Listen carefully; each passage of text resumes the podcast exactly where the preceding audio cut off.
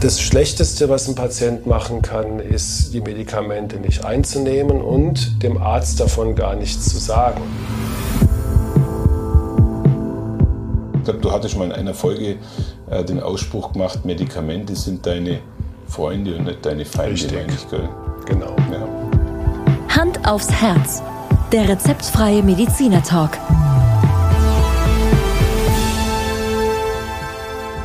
Hallo und herzlich willkommen bei Hand aufs Herz.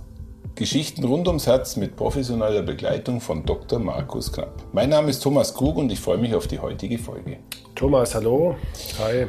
Markus, hi. Ich glaube, wir werden heute, weiß gar nicht, hast du noch unsere erste Folge in Erinnerung? Ja klar. War über Bluthochdruck. Ich weiß auch noch, äh, wo, wann und in welchem Setting das war. Und wir hatten alle ein bisschen feuchte Hände und, und eine Tachykardie. Eine Tachykardie, also ein Lampenfieber. Ja. Das müsstest du jetzt eigentlich schon wissen, äh, was, was eine Tachykardie ist, Thomas, nach äh, über 30 Folgen. Blamier mich bitte nicht. Einen schnellen Herzschlag Ja, hatten wir ja. aufgrund von Lampenfieber und ja, du sprichst es an, weil wir heute wieder Genau, ich würde heute gern äh, einfach an die erste Folge anknüpfen, mehr oder weniger, und würde mit dir äh, ein bisschen über das Thema Medikamente sprechen, ähm, was da die Empfehlungen sind, lassen wir ein bisschen Informationen dazu geben. Und ich glaube, speziell zu dem ganzen Themenkomplex gibt schon einiges zu sagen von dir, oder? Ja, da gibt es wirklich äh, extrem viel zu sagen. Das ist ein, ein Thema, was natürlich auch die äh, Zuhörerinnen und Zuhörer sicherlich äh, sehr beschäftigt im Alltag. Erstmal, warum Medikamente überhaupt notwendig sind, wie sie wirken, was es für eine mal, Problematik gibt beim Einnehmen und beziehungsweise beim Nicht-Einnehmen mit Nebenwirkungen und so weiter. Also ich glaube, da haben wir schon Ja, einiges zu besprechen. Der erste Aspekt, der mir dazu einfällt äh, und den man dann auch immer wieder hört, wenn jemand äh, ab dem Zeitpunkt regelmäßig Medikamente nehmen muss, ist tatsächlich der Faktor, jetzt muss ich regelmäßig Medikamente nehmen bis an mein Ja. Lebensende. Ich glaube, Ja. das ist etwas, was äh, der Einstieg äh, in die Thematik ist, Ja, oder? genau. Das ist wirklich ein ganz wichtiger Punkt, den du da ansprichst. Äh, Vor allen Dingen natürlich, je jünger Ja. der Patient ist. Und wir reden jetzt heute wirklich nur über, glaube ich, Bluthochdruck. Ja. Und da gibt es ja auch die seltenen Fälle, zum Beispiel von 30-Jährigen, die aufgrund von einer genetischen Veranlagung, dass beide Elternteile auch früh hohen Blutdruck hatten, dass die wirklich mit 30 äh, schon ähm, hohe Werte messen. Die müssen jetzt gar nicht so besonders hoch sein, aber da gilt halt leider auch die, äh, der Grundsatz, steht der Tropfen hüllt den Stein. Und wenn ich halt 40 Jahre nur einen leicht erhöhten Blutdruck habe, ist es genauso schädlich, sage ich jetzt mal, wie 10 Jahre einen deutlich erhöhten Blutdruck. Und ich glaube, da wird äh, das Ganze für dich schon richtig äh, zur Herausforderung, weil wenn ich jetzt Kopfweh habe oder ich habe irgendwas anderes und äh, komme zu dir und bitte um ein Medikament, Schmerzmittel in dem Fall, dann habe ich ja den direkten Bezug dazu. Im besten Fall nehme ich die Tablette und die Kopfschmerzen gehen weg. Aber wenn ich jetzt äh, ab sofort ähm, zum Thema Bluthochdruck ein Medikament von dir verschrieben bekomme, dann sehe ich ja für mich nicht direkt die Wirkung. Sofort. Ja, die meisten ähm, merken ja ihren Blutdruck nicht Ja. als Missempfindung oder als Symptom. Das merkt man eigentlich nur, wenn der deutlich zu hoch ist. Äh, Also mal äh, Werte über 160 zu 100, um mal so eine Zahl zu nennen, das merkt dann schon der Patient. Aber 150 zu 90 oder 150 zu 93 merkt der Patient in der Regel nicht. Ich sehe es mal auch immer, gerade bei Jüngeren, auch als Chance. In dem Moment, wo, wo wir sagen, sie brauchen jetzt mal ein Medikament, kann man immer sagen, und das meine ich tatsächlich auch so, das ist jetzt mal eine Übergangszeit. Und bei vielen ist ja oft mit Lebensstiländerungen noch extrem viel zu erreichen durch, durch Sport oder Gewichtsabnahme, richtige Ernährung. Ähm, vielleicht auch Stressreduktion. Also das sind so ein paar Bausteine und das treibt die Motivation natürlich enorm an, wie du dir denken kannst. Und das äh, motiviert sicherlich auch mit der Hoffnung verbunden, dass man das Medikament wieder absetzen kann. Irgendwann. Genau. Ja. Und es gelingt auch in manchen Fällen. Mhm. Äh, ein zweiter Punkt ist dann oft noch, wenn ältere äh, Patienten in Rente gehen mhm. Mhm. und der sagen wir, Stressfaktor Arbeit eine bedeutende Rolle gespielt hat. Mhm. Dann sieht man manchmal so nach einem halben Jahr, hoppla, jetzt braucht man ja überhaupt nur noch die Hälfte der Medikamente oder in Ausnahmefällen kann man auch alle auf einmal absetzen. Mhm. Ist aber jetzt nicht die Regel, aber, aber solche Fälle gibt es durchaus. Ist eigentlich das äh, Blutdruck, äh, Bluthochdruckmedikament ein Massenphänomen unter den Medikamenten, wenn man das ja, natürlich. So sieht? Ja, natürlich. Ich habe neulich mal eine Liste in der Hand gehabt. Ähm, es sind zwar bei weitem nicht die meistverkauften Medikamente, mhm. weil sie natürlich rezeptpflichtig sind und die meistverkauften Medikamente sind natürlich die, die man so unter der Hand bekommt. Also ein Klassiker ist das Ibuprofen, ja. also eine Kopfschmerztablette, ja, ja. oder ich habe neulich Aspirin. mal, ja, genau, das ist schon ähm, eher nicht so gängig, weil es halt auch eine Blutverdünnung macht, aber gehört mhm. natürlich auch äh, da rein. Oder früher gab es auch mal, wir machen jetzt ja keine, keine Werbung, aber eine äh, bekannte Kopfschmerztablette, die oft in der Werbung war, mit einer Rille drin. Mhm. Ja, du weißt, wovon mhm. ich spreche. Mhm. Ja, sehr, sehr äh, umsatzstark. Magenmedikamente sehr, sehr umsatzstark und so weiter. Also die Blutdruckmedikamente gehören natürlich in meiner Praxis wenn ich jetzt eine Statistik mache, was verschreibe ich am häufigsten? Die meist verschriebenen. Mit den Blutverdünnern ganz, ganz oben. Blutverdünner und Blutdruckmedikament kommen einher, oder? Nicht immer. Nicht immer. Nein. Ja. Also äh, nur wenn halt noch äh, andere Erkrankungen wie Durchblutungsstörungen okay. dazukommen.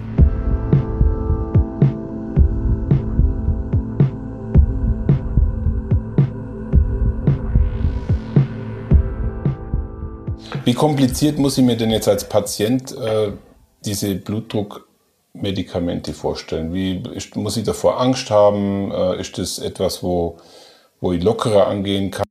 Kannst du uns da ein bisschen, ja. ein bisschen in das Thema einführen? Das ist ja durchaus nicht ganz unkomplex. Also es ist prinzipiell so, dass, äh, das würde ich dir gerne mal erklären. Du weißt, ich erkläre ja so gerne mit Bildern. Ja. Ich äh, habe in dem Fall mal einen, das Bild eines Flusses. Ja. Markus, darf ich da, da kommt mir gerade eine Erinnerung. Ja. Du weißt, was dein erstes Bild war in der ersten Folge, was du bemüht hast. Nein. Du hast uns den äh, Blutkreislauf mit einer Fußbodenheizung ah, ja, erklärt. Also somit ähm, schließt sich auch in der äh, Folge genau. der Kreis. Also bitteschön. Und diesmal kommt der Fluss. Jetzt kommt ja? der Fluss. Wir sind in der Natur und stell dir einfach einen schönen Fluss vor. Mehr brauchst du im Moment gar nicht machen. Wir haben verschiedene Substanzgruppen. Mhm. Und das vielleicht als Vorbemerkung, es macht, das wissen wir mittlerweile, mehr Sinn, wenn wir von Anfang an den Blutdruck über verschiedene Ansatzpunkte behandeln und nicht auf ein Medikament setzen und das dann vielleicht in einer Dosis dann auch noch rezeptieren, die dann mhm. eher zu Nebenwirkungen äh, führt, wie wenn wir es niedriger dosieren, dosieren, aber mit einem anderen Medikament kombinieren. Ja? Die Dosis-Wirkungskurve, auch das solltest du wissen, mhm. ist bei jedem Medikament in etwa gleich, dass wir in der niedrigen Dosis, mhm. wenn wir die steigern, also von einer sehr niedrigen auf eine niedrige Dosis, haben wir noch eine ordentliche Verstärkung der Wirkung. Aber wenn wir von der mittleren auf eine hohe Dosis steigern, haben wir eigentlich kaum mehr eine Wirkungsverbesserung oder das nur heißt, noch leicht. Das heißt, die flacht ab. Also mathematisch gesprochen könnte man sagen, es ist eine Gerade, eine flache Gerade. Ja, nee, es ist. Es oder ist, ist es eine ähm, Parabel? Richtig. Okay. Das war das Wort, das ich gesucht habe. Ja. Mhm. Ähm, eine Gerade wäre ja linear. Genau. Je höher ich dosiere, desto besser die Wirkung. Ja. Und die Parabel flacht ab. Ja. Und geht dann, um noch ein bisschen weiter mathematisch ja. zu bleiben, äh, in, gegen unendlich. Genau, immer, immer wahrscheinlich leicht, ganz leicht nach oben. Ja. Also viel hilft nicht viel. Genau. Soll sagen, soll das heißen. Genau. Ja. Und das als Vorbemerkung. Und jetzt, jetzt haben wir verschiedene Ansatzpunkte. Und mhm. ähm, du weißt, das Thema Stress ist äh, beim Bluthochdruck Thema Nummer eins. Mhm. Und wir haben verschiedene Stresshormonsysteme in unserem Körper und das wird ähm, sag mal, von der Evolution her kommend über die Niere gesteuert, weil die Niere nicht nur eine Ausscheidungs- und Entgiftungsfunktion hat, sondern sie hat auch die Funktion, über Messfühler unseren Kreislauf aufrechtzuerhalten. Und physiologisch, also beim gesunden Menschen, ist es so, wenn ich einen Blutdruckabfall habe, zum Beispiel durch schweren Blutverlust nach einem Unfall oder weil ich zu wenig trinke oder weil ich ein Medikament genommen habe, was den Blutdruck zu arg senkt, dann kriegt es die Niere sofort mit. Mhm. Und die Niere schüttet dann ein Hormon aus, das heißt Renin, mhm. äh, von Rena, die Niere, lateinisch. Und dieses Hormon beginnt eine Kaskade ähm, zu initiieren, an deren Ende ein weiteres Hormon steht, das Angiotensin. Und Angiotensin ist auch wieder zwei Begriffe, äh, Angio das Gefäß und mhm. Tenso die Spannung, das Ten Tensin.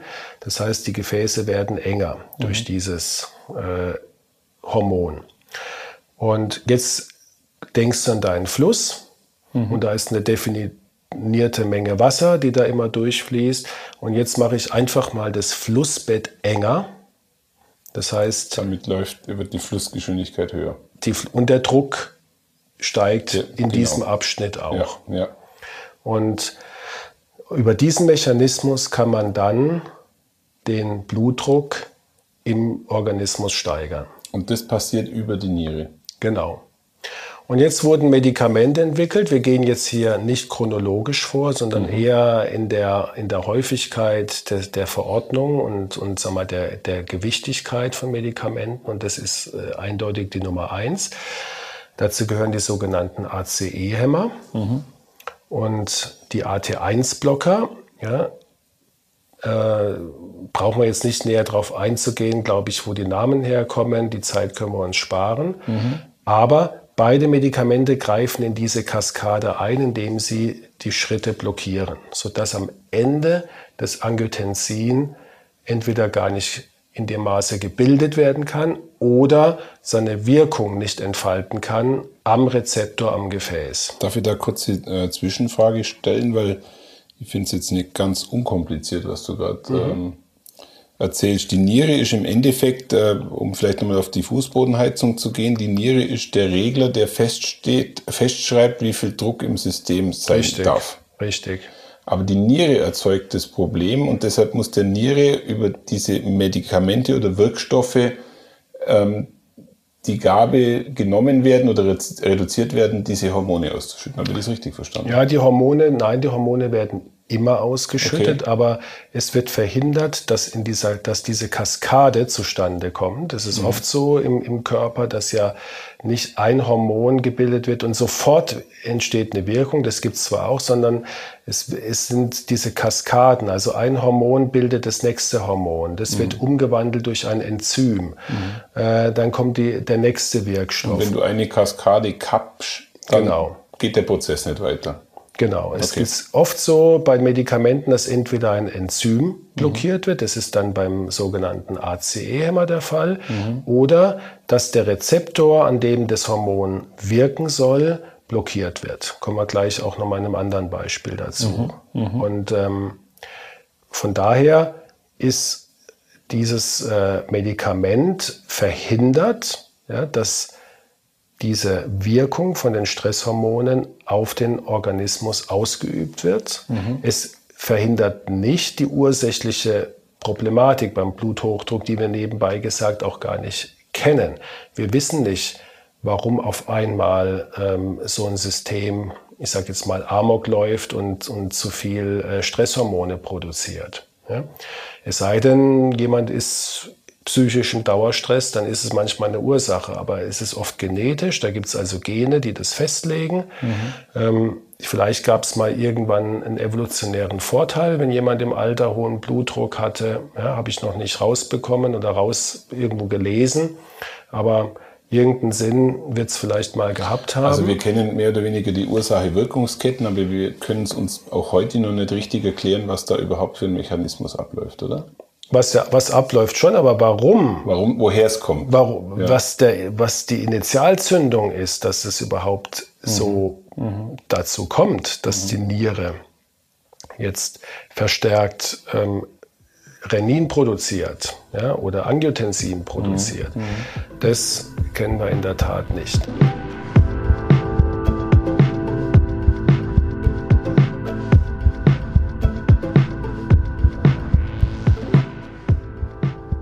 Ein, eine Frage fällt mir noch dazu ein, weil wir, wir haben ja jetzt hier von Medikamenten gesprochen, die äh, ein Hämmer sind mhm. und welche, die ein Blocker sind. Richtig. Die Begriffswahl ist dann genauso anzuwenden. Die einen blocken die Kaskade und die ja. anderen, was machen dann die anderen? Die, die Hämmer in dem Fall ähm, hemmen ein Enzym. Ja. Und dieses Enzym ist nichts anderes wie ein Katalysator. Okay. Ne? Das heißt, ich brauche Enzyme, um Substanz A in Substanz B umzuwandeln. Mhm. Mhm. Und die Blocker mhm. äh, bewirken, dass das fertige Produkt, das jetzt sozusagen aus der Fabrik kommt und jetzt seine Wirkung entfalten soll, in dem Fall am Gefäß, an der mhm. Gefäßmuskulatur, mhm. die sich dann zusammenzieht und dann werden die Gefäße enger. Das ist ein Muskel. Ja. Und wenn ich dort einen Türwächter hinstelle, der sagt, äh, ihr kommt hier zwar an, aber ihr kommt hier nicht weiter, der Rezeptor ja. ist blockiert, dann, dann äh, also der stellt sich wie so ein Schutzschild eigentlich genau. davor und ja. blockt diese, diese, genau. diese äh, Wirkung ab. Genau. Mhm. Und der eine und der, der Hämmer, der äh, nimmt, der geht auf das Enzym los. Genau. Und das sind doch die zwei Hauptgruppen, oder? Das sind in dem Fall jetzt, was diese Kaskade anbelangt, die zwei Hauptgruppen. Jetzt mhm. äh, haben wir also zwei Medikamente im Grunde genommen schon. Die ACE-Hämmer, die übrigens oft auf den Namen IL enden, also mhm. Ramipril, Enalapril ist da zu nennen, das sind so die häufigsten. Mhm. Das, der erste hieß Captopril, ähm, gibt es heute gar nicht mehr auf dem Markt, glaube ich. Und die anderen, die Blocker, die AT1-Blocker, die enden auf Satan, also mhm. das Candesatan, mhm. äh, Losatan, Telmisatan. Das äh, ist in der Medizin immer gut oder von den Pharmakologen wird es ja sicherlich äh, initiiert, dass wir immer die gleichen Endungen haben und dann sofort erkennen können, aha, das ist diese Substanzgruppe. Mhm. Ja? Das macht es ein bisschen einfacher, Medikamente einzuordnen. Wir werden gleich noch ein paar andere Beispiele ja. hören. Ja. ja, dann kommen wir mal zum, zum zweiten. Ähm, auch sehr häufig, das sind die sogenannten Diuretika. Mhm. Und Diuretika heißt, es sind wassertreibende Medikamente. Und oft werden sie als ja, irrtümlich äh, Medikamente gesehen, die dadurch wirken, dass wir halt einfach entwässern. Ja? Mhm. Und dann sind wir wieder beim Fluss. Wenn wir halt den umgekehrten Fall haben, dass wir aus, dem, aus diesem System, aus diesem Fluss einfach Wasser rausziehen, dann sinkt der Druck natürlich auch. Mhm. Ja? Mhm. Es ist auch eine leichte äh, entwässernde Wirkung natürlich dabei, sonst würden die Medikamente nicht so heißen. Wir geben sie auch bei Ödemen, also bei Wassereinlagerungen ganz gerne, dann mhm. verschwindet das Wasser, wenn man es intensiv gibt. Aber es hat auch noch eine Wirkung unabhängig von der wassertreibenden Wirkung auf die Niere, mhm. die noch nicht so ganz so gut genau erforscht ist. Ähm, wir wissen aber, dass es zwei Komponenten gibt und die Entwässerungskomponente gar nicht so die entscheidende ist. Mhm. Diese Diuretika werden sehr gerne mit der Substanzgruppe, die ich eben erwähnt habe, kombiniert und sind halt auch oft gleich automatisch in den Packungen beigemischt. Die enden dann häufig äh, mit dem Namen Comp. Also zum Beispiel Enalapril Comp heißt Kompositum. Eine Zusammensetzung ist dann oft ein Diuretikum noch beigemischt. oder sie enden mit, dem, mit der Endung plus, Enalapril plus zum Beispiel. Also das eine ist dann äh, kombiniert mit dem, mit dem äh, Hämmer und das andere mit einem Blocker. Genau, und ja. jeweils dann mit einem Wassertreibenden, mit einem Diuretikum ja. kombiniert. Ja. also ein Medikament, zwei Wirkstoffe genau. oder zwei Wirkungen eigentlich, ja. Und das, was ich vorhin gesagt habe, scheint oder, oder nicht nur scheint, sondern es ist bewiesen, dass das vernünftiger ist, gleich vor allen Dingen bei knackigen Blutdruckwerten gleich mit so einer Kombinationstherapie zu beginnen. Mhm. Mhm. Weil wir dadurch Zeit sparen und eine deutlich schnellere und bessere Blutdruckeinstellung bekommen.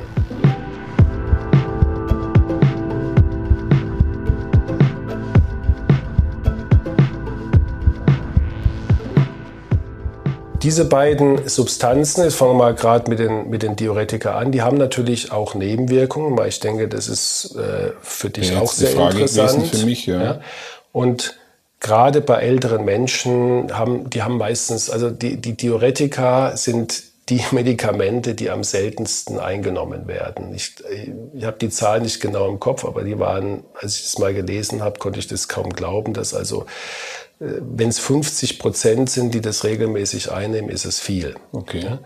Weil natürlich diese wassertreibende Wirkung äh, extremen Stress erzeugt. Und wir dann den, den Teufel mit dem Belzebub austreiben. Ich mhm. habe ja nichts davon, wenn jemand eine Tablette nimmt, geht dann in die Stadt oder, oder irgendwo hin, wo er Schwierigkeiten hat, Toilette. eine Toilette zu finden. Mhm. Ja? Oder, oder der Klassiker, die Seniorenbusreise, gell, früher, wo, wo keine Toilette an Bord war, das ist natürlich äh, verheerend. Aber ist dieses wassertreibende Medikament dann in seiner Wirkung wirklich so schnell wirkend, dass äh, der Drang, äh, Wasser zu lassen, dann sehr schnell eintritt auch?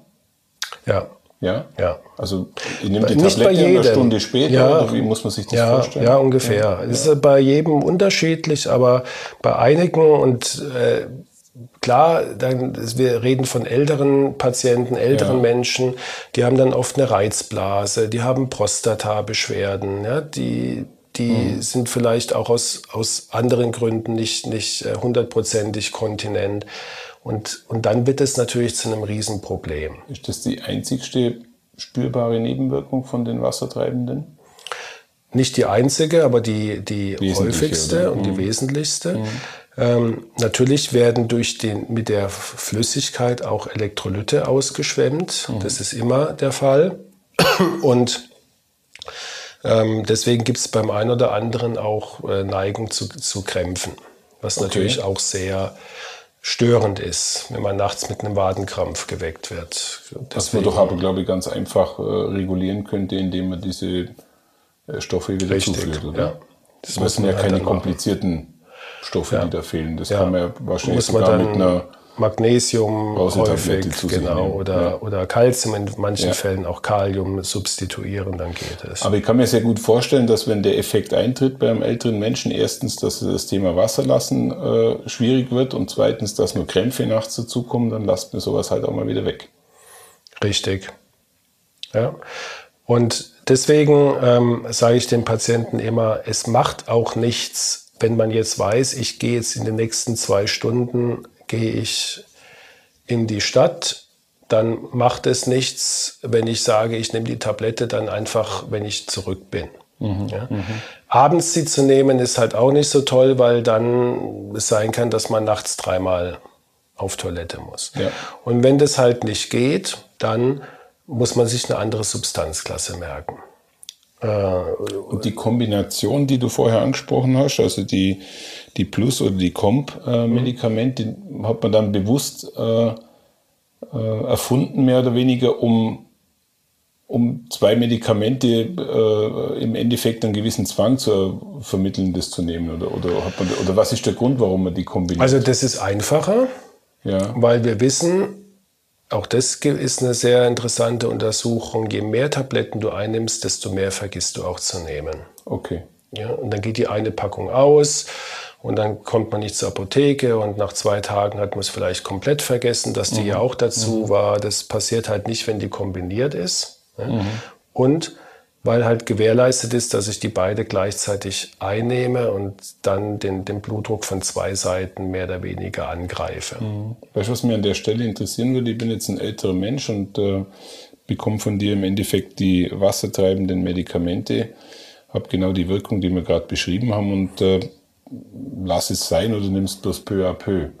Was ist schlimmer? Wasser lassen oder die Medikamente sein lassen? Ja, natürlich das Letztere. Ja? Aber wie merke ich, merke ich das selber dann äh, so aktiv, dass ich, dass ich, wir haben ja das schon öfters gesagt, dass Herzleiden ja oft schleichende Erkrankungen sind oder fast immer schleichend ist bis zu einem gewissen Punkt.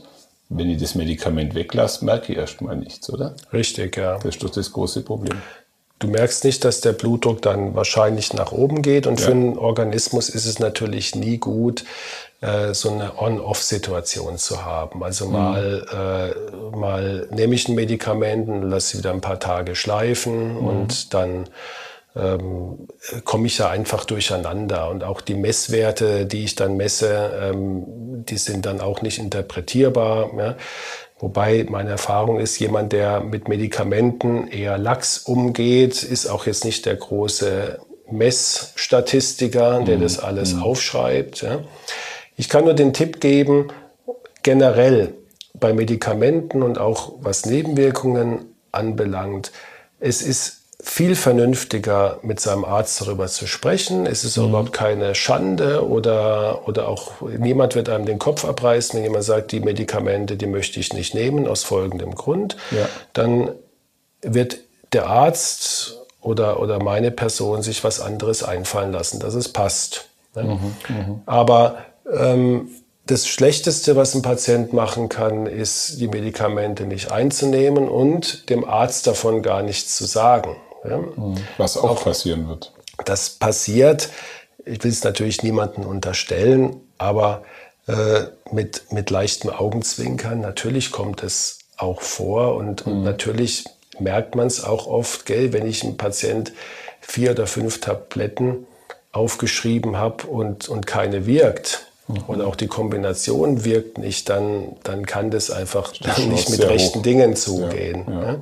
sondern ähm, es gibt einfach Patienten, die gehen nach Hause, lesen den Beipackzettel durch und sagen, nee, das, das nehme ich nicht, das sehe ich gar nicht ein. Mhm. Ist, ist äh, erklärbar, ist, ist auch irgendwie nachvollziehbar, ja, und, und ist, liegt, obliegt jedem Patienten selber, ob er den Ratschlag mhm. annimmt, mhm. Medikament zu nehmen.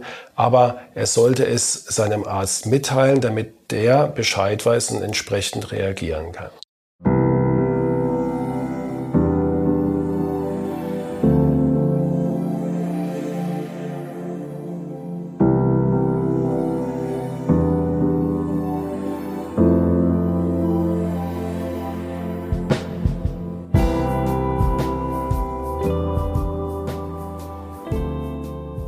Mit diesen drei Medikamentengruppen das Thema Blutdruck dann schon vollständig erfasst? Nee, wir werden die, ich denke, die, die anderen Substanzen ja. äh, in der nächsten Folge besprechen. Ich würde gerne noch auf die Nebenwirkungen von, der, von den ACE-Hämmern und ja. den AT1-Blockern eingehen. Die, die häufigste übrigens bei, bei allen Blutdruckmedikamenten ist vor allen Dingen den ersten Tagen, und das hatten wir auch in der ersten Folge schon besprochen, so dieses Gefühl der Mattigkeit. Ähm, oder das Gefühl, sage ich immer, ich bräuchte jetzt mal ganz dringend einen Kaffee. Warum? Wenn du über jahrelang äh, Zeitspanne hohen Blutdruck hattest, dann ist dein Gehirn so programmiert, dass es einen Blutdruck von 160 zum Beispiel braucht, um richtig sich wach zu fühlen und also leistungsfähig zu fühlen. entwöhnen wieder. Es ist wie eine Entwöhnung ja, und wenn dann ja. der Blutdruck normal ist, dann ja. hast du auf einmal subjektiv das Gefühl, als ob du eine Mattscheibe hast. Mhm. Und wie lange hält so ein, äh, so ein Prozess? Nur ein paar Tage in der Regel. Es sollte nur ein paar genau. Tage dauern. Aber wenn man das dem Patienten nicht sagt, mhm. interpretiert er das natürlich sofort als Nebenwirkung und viele sagen, unter den Medikamenten ging es mir ja noch schlechter, habe ich dann abgesetzt, dann mhm. ging es mir wieder gut. Mhm. Ja, Wobei ich schon faszinierend finde, dass der Körper diesen Prozess nach unten äh, mit einer gewissen Eingewöhnung dann auch wieder hinkriegt, dass wir dann praktisch mit einem geringeren Blutdruck uns wieder genauso fühlen wie mit dem dauerhaft hohen. Schon auch faszinierend. Der Körper kriegt alles hin, wenn man ihn nur lässt. Wenn man ihn lässt, genau. Und wenn man ihn vielleicht ab und zu sanft auch dorthin stößt. Ja. Vergleicht es so, auch den Vergleich habe ich schon gebraucht, wenn du äh, aus einem Rockkonzert früher rausgegangen bist aus der Halle mhm. und die ersten zehn Minuten hast du das Gefühl gehabt, du hörst überhaupt nichts mehr, ja. weil deine Rezeptoren so überreizt sind, dass ein Filter eingebaut wird und äh, du dann. Der hält ein bisschen an. Am, der hält einfach ein bisschen an, was, was auch mhm. sinnvoll ist natürlich. Mhm. mhm. Und nach einer Zeit reguliert sich der Körper da selber wieder ein. Selbst wenn ich über viele Jahre Bluthochdruck hatte, kann ich auch dieses Einregulieren äh, von meinem Körper mehr oder weniger erwarten. Und Richtig, das funktioniert ja. auch. Richtig. Das funktioniert bei jedem. Bei diesen AT1-Blockern, das ist eine Substanzgruppe, die zumindest in den Studien, und das war damals revolutionär, ähm, ein Nebenwirkungsprofil hatte, was mit der Placebo-Tablette, die ja immer die Kontrollgruppe bekommt, vergleichbar war. Das heißt, übersetzt, in Gruppe A, wo Patienten waren, die das Medikament eingenommen hatten, hatten 5% Kopfschmerzen, mhm. haben das als Nebenwirkung natürlich angegeben. In der Gruppe B, die das Scheinpräparat oder Placebo, wie man sagt, hatten, hatten aber auch 5% mhm. Kopfschmerzen. Mhm. mhm. Das heißt, es ist kein statistischer Unterschied. Und das heißt, es sind sehr, sehr gut verträgliche Medikamente, Gott sei Dank. Bei dem ACE-Hämmer, mhm. da gibt es bei, ich würde mal sagen, fünf bis zehn Prozent der Patienten eine Reizhusten-ähnliche Symptomatik. Die müssen sich also ständig räuspern, äh, hüsteln und was aber auch wieder weggeht. Nein, das geht eben nicht weg. Das geht nicht Und ich, ich habe zum Teil Patienten, die, die haben das vier, fünf Jahre. Und wenn man nicht mehr fragt, es ist jetzt nicht so wahnsinnig störend und auch nicht so extrem belastend, aber die denken halt, ich habe halt immer so einen, so einen trockenen Hals oder sowas. Ja, und dann muss ich halt mich immer mal wieder husten. Mhm. Man muss den Patient darauf wirklich konkret ansprechen mhm. und wenn dann so eine Symptomatik geschildert wird, dann kann man das problemlos zum Beispiel gegen den AT1-Blocker austauschen. Der hat diese Nebenwirkung nämlich nicht. Aber ich kann beide Medikamente tatsächlich in einer gewissen Situation gegeneinander tauschen. Ja. Also der, ich der, muss sie sogar tauschen. Ja, ja. Du an der Stelle vielleicht zum Abschluss noch eine eine Frage. Äh, die Wirkstoffe, die dort äh, per Tablette verabreicht werden, die gibt es ja in der Natur auch. Bestimmt. Nein. Keine davon, Nein. oder? Nein. Weil das wird also vielleicht in der nächsten, können wir vielleicht in der nächsten Runde nochmal ein bisschen drüber sprechen, weil die Frage tatsächlich auch immer wieder kommt. Ich mittlerweile, ich habe es mittlerweile verstanden. Aber natürlich wird oft darüber gesprochen, ja, wenn ich, keine Ahnung, das und das Kraut nehme oder die, oder die, oder die äh, Tablette mit irgendeinem natürlichen Wirkstoff regelmäßig nehme, dann hätte ich ähnliche Wirkung, meinen Blutdruck zu senken. Ich für mich habe verstanden, das kann so nicht sein, weil ich natürlich nicht diese präzise Dosierung äh, über, über ein Naturheilmittel bekomme und regelmäßig bekomme, wie ich es jetzt über eine Tablette kriege. So habe ich mir das mhm. erklärt. Mhm. Aber die Medikamente, die wir heute besprochen haben, gibt es nicht in Naturform. Nein.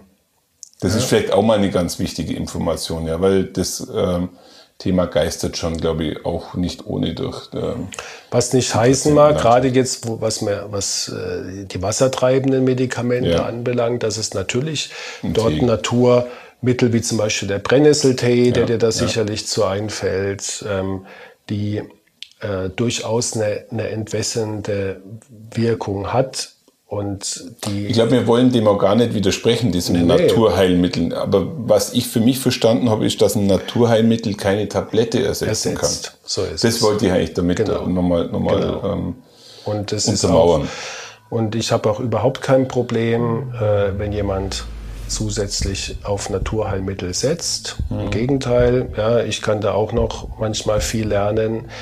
Aber äh, zu sagen, ich mache das nur mit Natur und das mhm. äh, wird dann auch funktionieren, das ist halt bei den wenigsten Fällen der richtige Weg. Ja, ja. Ich glaube, Markus, so können wir stehen lassen, oder? Ja. Ähm, ich freue mich schon auf die nächste Folge, wo wir den Rest ja. anhand unseres Beispiels mit dem Fluss besprechen und kann eigentlich an der Stelle unseren Zuhörerinnen und Zuhörern bloß die Empfehlung geben, weil mir ging es eigentlich jetzt auch wieder so. Es lohnt sich durchaus einmal die älteren Folgen von uns anzuhören. Das ein oder andere zum Thema Bluthochdruck habe ich schon wieder vergessen. Mhm. Ähm, war jetzt auch ein bisschen ein Aufwärmen wieder dazu. Und ähm, ich hoffe, dass wir gerade speziell zu den heute angesprochenen Medikamenten ein bisschen Info geben konnten, um vielleicht an der einen oder anderen Stelle auch mal beruhigter zu sein. Ja. Also das ist mein Eindruck. Man darf, man, ich glaube, du hattest mal in einer Folge äh, den Ausspruch gemacht, Medikamente sind deine Freunde und nicht deine Feinde, Richtig. meine ich, gell? Genau. Ja, ich glaube, das kann man doch als Schlusswort ganz gut stehen lassen. Immer. Immer. Sehr schön. Herzlichen Dank. Danke dir auch. Bis zum nächsten Mal. Bis zum nächsten Mal. Sollen wir mal eine, so eine Kräuterwanderung im Allgäu machen? Ich würde mal gerne so von so einer Kräuterhexe. Kräuterhexe. Ein bisschen, ein bisschen Informationen einer, bekommen. Möchte ich gerne mit einer Allgäuer Kräuterspezialistin eine geführte Wanderung machen. Organ das werde ich für dich organisieren. Organisieren das. Ja, sehr gerne. Schauen Sie mal bei uns vorbei unter www.handaufsherz-podcast.de und bleiben Sie immer über uns auf dem Laufenden auf unserem Instagram-Account. Hand aufs Herz, Ihr rezeptfreier Mediziner-Talk rund ums Thema Herzgesundheit.